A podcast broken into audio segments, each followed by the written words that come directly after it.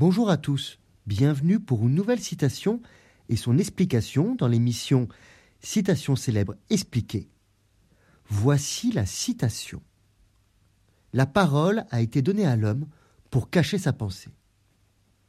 Cette citation est de Stendhal, tirée de son œuvre Le Rouge et le Noir, en 1830. Stendhal, de son vrai nom Henri Bayle, était un écrivain français du XIXe siècle. Son œuvre la plus célèbre est Le Rouge et le Noir, un roman paru en 1830 qui explore la vie d'un jeune homme ambitieux, Julien Sorel, dans la France de l'après-révolution.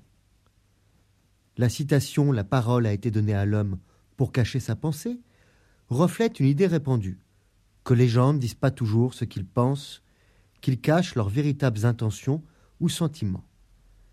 La parole est dès lors vue comme un de la vérité, elle sert à la cacher plus qu'à l'exprimer. Cela peut être interprété de plusieurs façons. D'une part, cela peut être considéré comme une observation cynique sur la nature humaine, suggérant que les gens sont fondamentalement malhonnêtes et manipulateurs.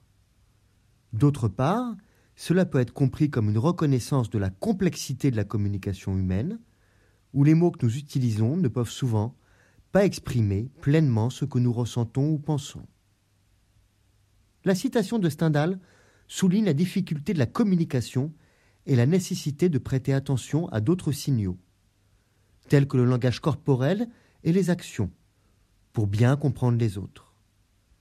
Cela peut également nous encourager à être plus attentifs à nos propres pensées et sentiments, à être plus honnêtes avec nous-mêmes et avec les autres. La parole a été donnée à l'homme pour cacher sa pensée.